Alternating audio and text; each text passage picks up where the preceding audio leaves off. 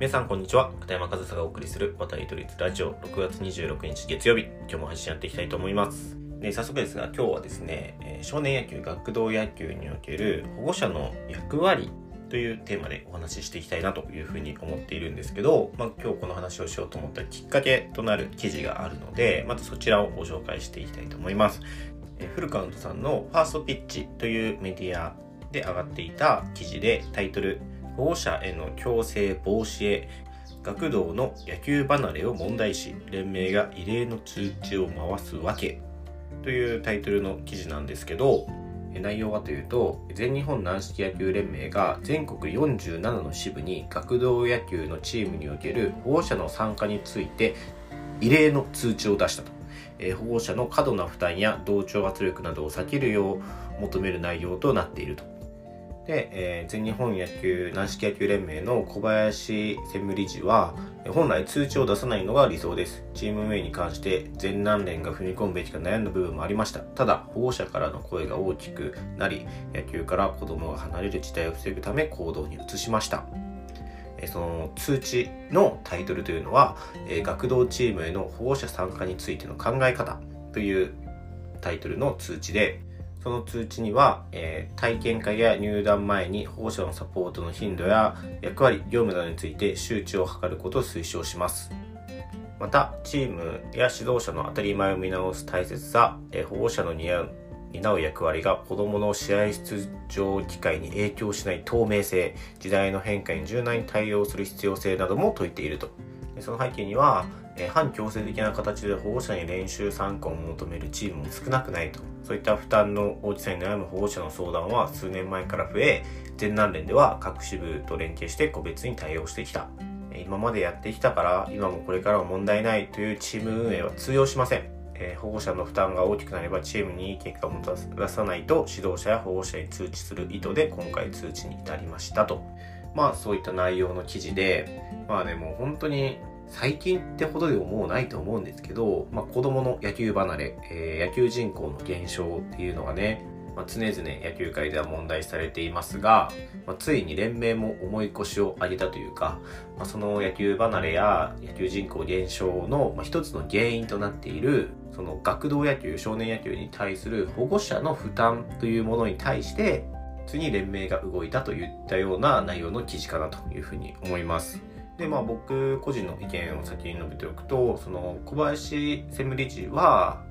この連盟がこういった通知を出さないことは理想だと思いますと言っていますが、まあそれはあくまで理想であって、そのチーム各々にそのチーム運営を任せてきた結果こうなってしまっているんだから、もうその連盟、大元がこういう運営はダメですよということをはっきり言うことによって、これまで当たり前、常識とされてきたその当番制だったり、まあ送迎だって親の負担っていうものに対して、まあ、そのお茶当番とかそういった保護者の負担はないですよというそういうこれまでの常識のアンチテーゼみたいな新しいクラブが出てきていて、まあ、それもそうだよねと。けどうちはそういう保護者にも負担はある程度してもらうからっていう昔ながらのやり方、まあ、その2つのやり方があるよねみたいな風な認識だったのがそういった連盟がいや親の負担はもうできる限り減らしていきましょうとかこれは良くてこれは良くないですよねっていうことを、まあ、はっきりある意味そういう共通認識を持たせることが、まあ、この連盟がやるべきことで今回それができたんじゃないかなというふうに思うんですよね。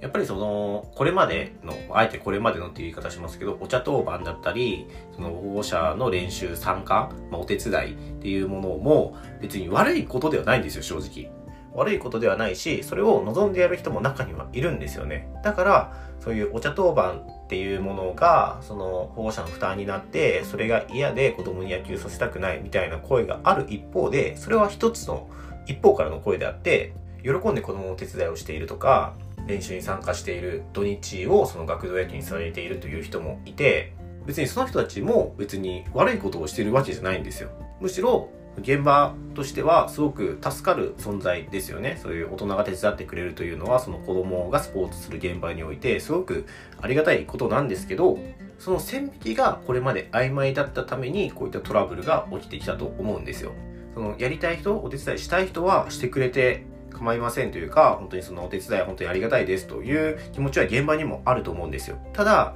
その大人保護者が練習を手伝うことによってそのご子息の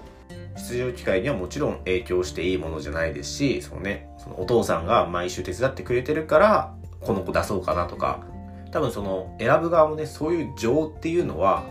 出てくると思うんですよね。けどそこはちゃんと線引きしないといけなくてその保護者が手伝うことによってその息子娘さんの出場機会に影響が出るんだったらそれ親としてはもう手伝わざるを得ないですよね。その息子の出場機会とか関わってくるんだったら。だからそういう風になってくると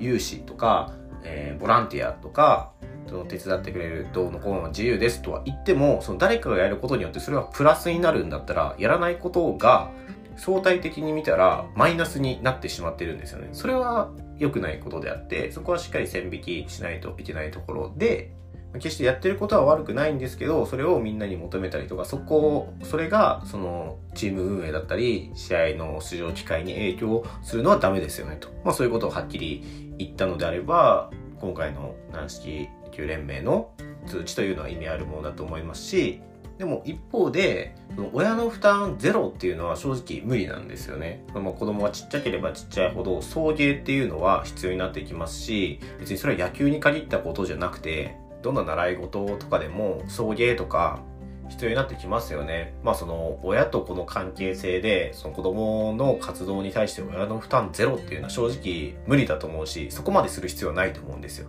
ただそれがどこまで親に負担をお願いすべきなのか、その試合ね、遠征に行くとして、みんなでいつも練習してる場所に集合して、じゃあそこから、じゃあ試合会場に行きますよと。それだといつもの負担で親も済むわけじゃないですか。ただそれを、じゃあみんな試合会場までそれぞれ来るようにとしたら、それはその時々によって親の負担っていうのは変わってきますよね。その送迎一つとっても。だからそのあたりをなんかうまくやりましょうねということなんでしょうけど、まあそれにおいてもやっぱり誰かが送迎をしないといけなかったり、まあ誰かが負担をしないのであればみんなでお金を出し合ってバスを借りるとかね。まあ必ず人が動けばお金がかかったり誰かが働いたりしないといけないわけで、それを避けること自体はできないんですけど、その線引きがチームによって曖昧だったり、ちゃんと線引きが引いてなくて、その親の中でも負担が大きい親と小さい親っていうのが出てきたりそうなってくるとねやっぱり不満っていうのも出ると思うしその多少の不満が出るというのは仕方ないことかなというふうに僕は思います。ただその不満が出るのは仕方ないこととして、その不満に対して、まあまあこういうことですからと、まあそういう何かはっきりと受け答えができる、まあ、線引きやボーダーみたいなものがはっきりあると、多分チーム運営もしやすくなると思うんですよね。これまでのチーム運営がそういったものがはっきりなくて、それぞれの、まあ、モラルだったり、まあその歴史が長くなれば長くなるほど、その指導者と保護者とあと OB とかのね、関係性とかが深くなってきて、だんだんとそういった線引きみたいなのが曖昧になってきてた部分っていうのはあると思うんですよね。だからそういったものを一回整備しようと。これはいいこと。これは避けるべきことみたいなことがね、はっきり誰かが決めることで、そういった曖昧な部分でのトラブルっていうのは減ってくると思いますし、まあそれができるのといったらやっぱり連盟だと思うんですよね。だから今回その異例の通知という風にされてますけど、僕は必要なことじゃないかなという風に思いますし、まあ、その通知の内容がね、また土地狂ったこと言ってたら、それは問題だと思いますけど、まあその異例の通知というくらいですから、その通知を出すに至ってね、いろいろ会議だったり議論されたと思うので、まあ、僕は今回こういった通知が出されたということは、まあ、野球界にとってはいい傾向にあるんじゃないかなというふうに受け止めました。まあ、あとはその通知をね、ちゃんとそのチームの運営者が見るかどうかっていうとこも問題なんですけど、まあ、それを見てようが見てなかろうが、その通知に書いてあることに反することをしていたら、周りから指摘されるでしょうし、もうこれに至っては、その、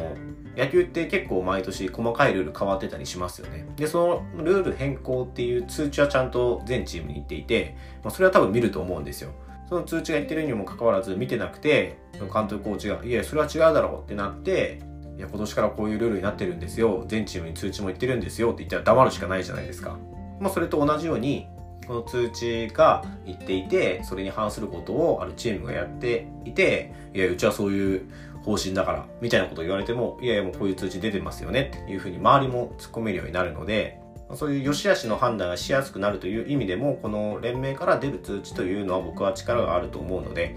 まあ、連盟は連盟でやるべきことをやったかなと、その連盟が持つ力というのをうまく使えるんじゃないかなというふうに、今回の通知の件、僕は感じたので、まあ、それをね、まあ、今後もその連盟は連盟として、その連盟が持つ力をうまく使っていけると、まあ、野球界、学童野球界もいい方向に進んでいくんじゃないかなというふうに思います。まあ、今回異例の通知ということで、えー、取り上げてみましたが、結構大事なことだと思うのでね、これを機に学童野球界いい方に進んでいくといいなというふうに思います。